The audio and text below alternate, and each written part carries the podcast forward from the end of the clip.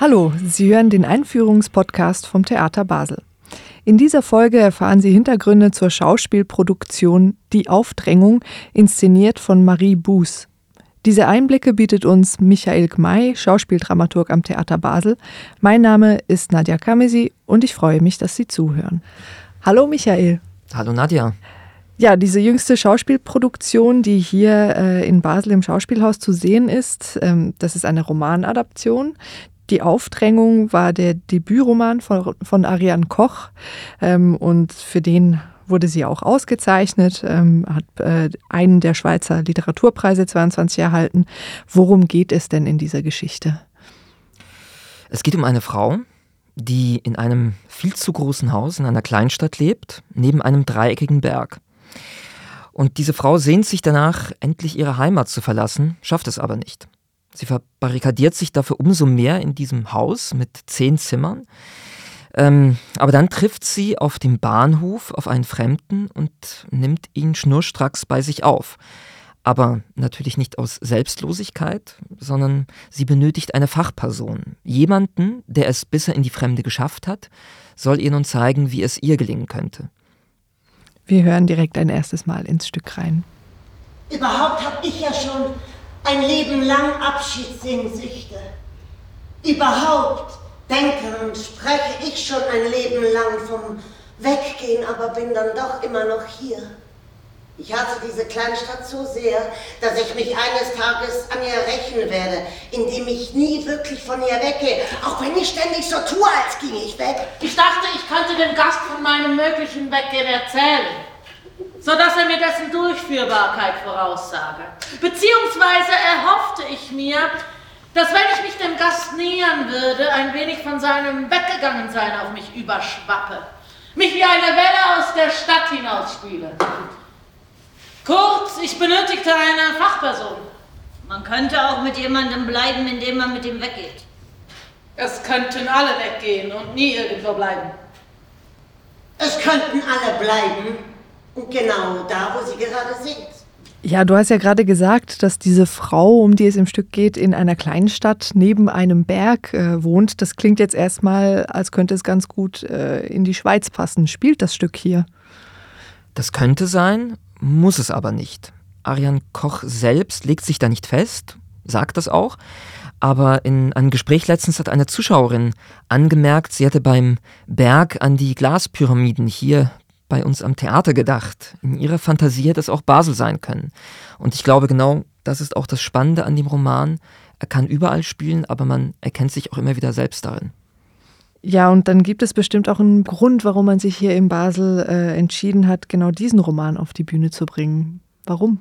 Weil es die Geschichte aus der Feder einer Basler Autorin ist, weil sie auch Theater macht, auch Performance und man in dem Buch auch Textflächen findet, Sprachpassagen, die dramatisch sein können und zuletzt, weil sich der Text mit einer der theatralsten Ursituationen beschäftigt. Eine Gastgeberin und ein Gast treffen aufeinander. Es ist wie eine Grundsituation im Theater und diese Grundsituation ist normalerweise im Theater auch sehr simpel. Zwei oder mehr Menschen begegnen sich auf der Bühne, haben sich etwas zu sagen oder nicht und gehen dann wieder ab. Und hier haben wir genau das. Wer hat denn diese Bühnenfassung dieses Texts geschrieben? Äh, die Regisseurin Marie Buß und ich, der Dramaturg der Produktion. Warum hat das Ariane Koch nicht selber gemacht? Wir haben sie angefragt, die Idee liegt ja sehr nah, aber Arjan hat es so formuliert, dass sie sich nicht als die richtige Person dafür sieht. Das verstehe ich auch. Ähm, sie hätte auch richtig gehend mit uns zusammenarbeiten müssen daran, auch am Konzept, um eine Fassung dafür zu schreiben. Und die Zeit hatte sie dafür auch nicht. Und ähm, bei so einer Fassung geht es auch viel stärker um den Zugriff, also um die Frage, auf was konzentriert man sich, wie nutzt man den Romantext für die Bühne und wie arbeitet man ihn dafür um. Wofür habt ihr euch denn da am Ende entschieden? Was ist euer Fokus? Nun, erstmal haben wir alle ganz viele Erzählpassagen gestrichen, den Hintergrund der Frau zum Beispiel, große Teile ihrer Familiengeschichte und die konkreten Erlebnisse in und mit der Kleinstadt. Wir wollten wirklich die Konzentration auf der Begegnung zwischen ihr und dem Gast haben. Das sollte die Ausgangssituation sein, die theatrale Situation.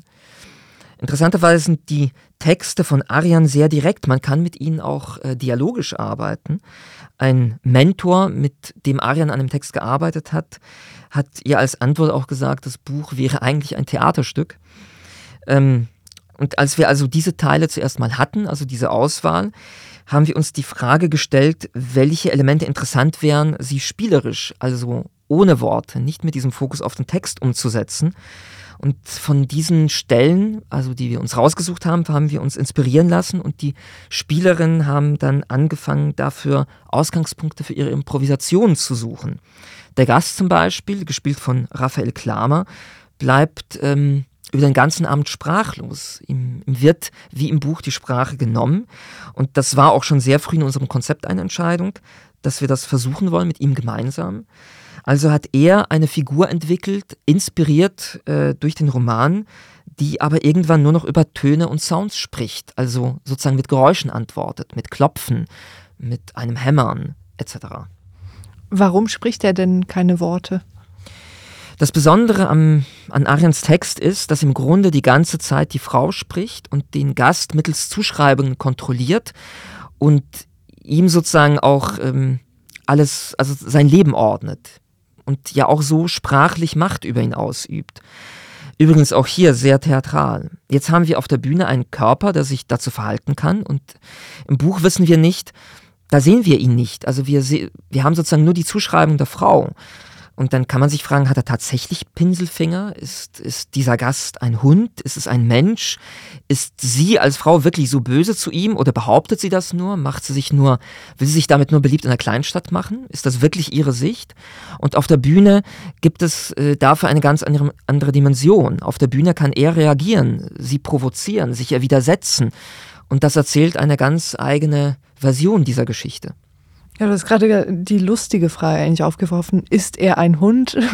Ähm, der Gast tritt im Stück auch in einem Fellkostüm auf. Ja, ganz zu Beginn ähm, in einem Kostüm so fremd, wie man nur sein kann. Ein Wesen, kein Mensch, ein Fellkostüm, dann noch dazu mit einem Sichtschirm, also so eine Mischung zwischen Monster und Astronaut. Ähm, wir wollten da auch so eine Art Mondlandung ausprobieren, als würde er in dem Haus der Frau in einer anderen Dimension landen. Erst später tritt er dann wirklich als Mensch auf die Bühne. Du hast vorhin schon gesagt, eben er spricht nicht, aber er kommuniziert irgendwie über Töne mit Sounds. Ähm, wie muss man sich das vorstellen?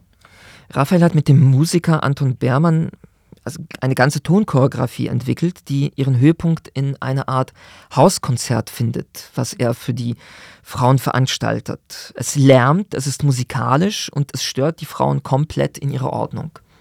Das hören wir uns gleich mal an.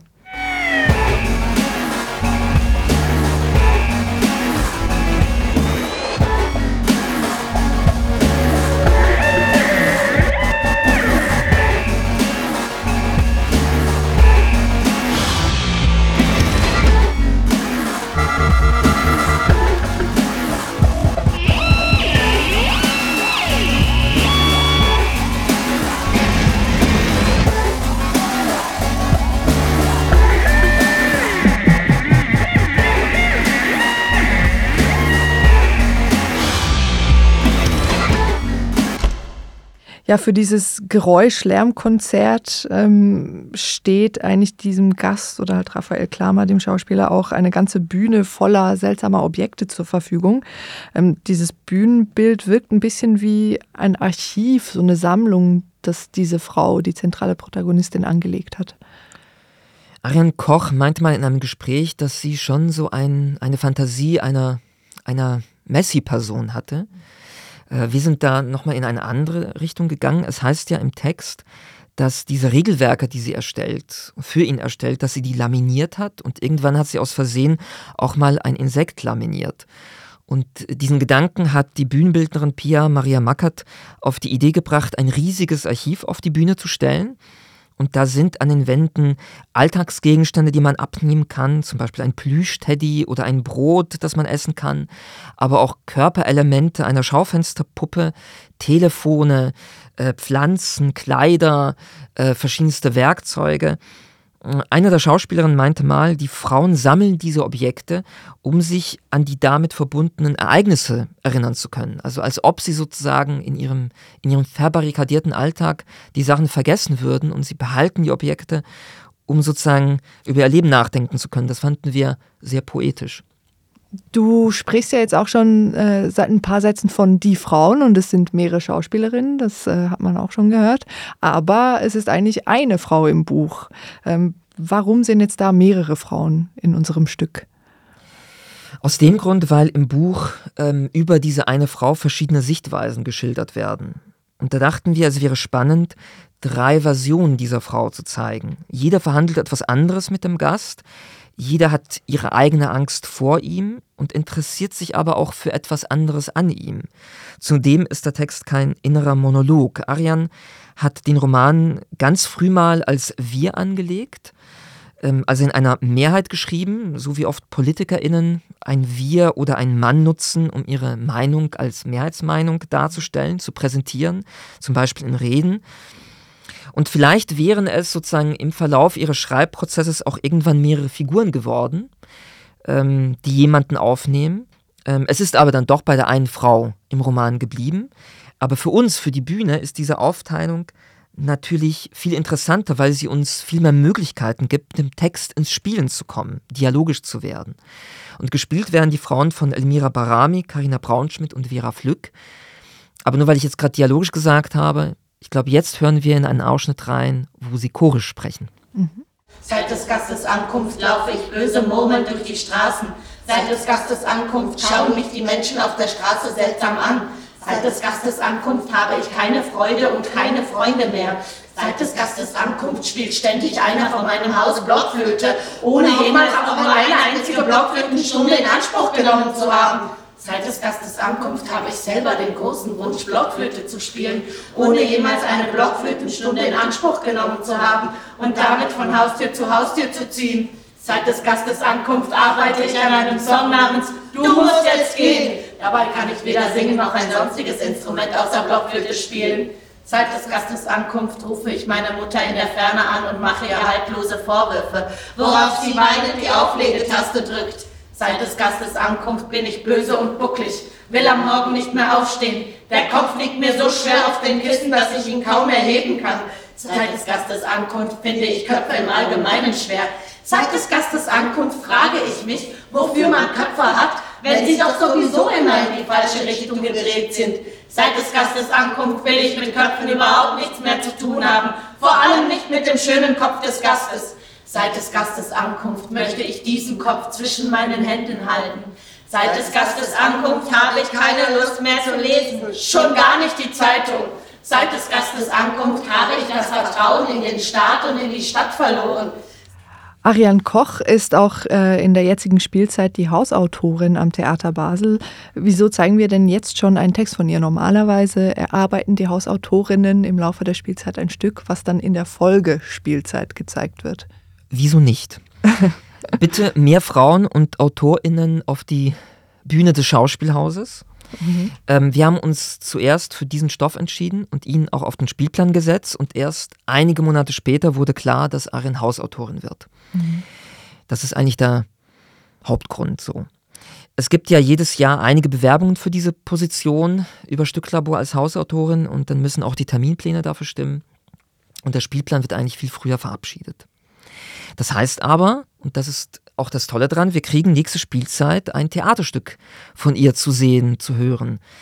Ähm, genaues darf ich aber noch nicht verraten, der Spielplan ist ja noch im Entstehen, aber ich kann so viel sagen, die erste Fassung ist fertig und es geht um eine erfolgreiche Rennhündin namens Poch, die plötzlich erkrankt und in einem Hundespital landet, aufwacht, umringt von Hundeärzten. Ich sage jetzt explizit Hundeärzte. Mhm. Ähm, Aren beschäftigt sich darin mit der Welt und den Strukturen des Gesundheitswesens in einem Hundespital. Ähm, und man kann wahrscheinlich schon heraushören, natürlich auf ihre ganz eigene Art äh, und Weise. Äh, ich glaube, Höhepunkt wird eine Kopftransplantation sein. Da kommt ja einiges auf uns zu.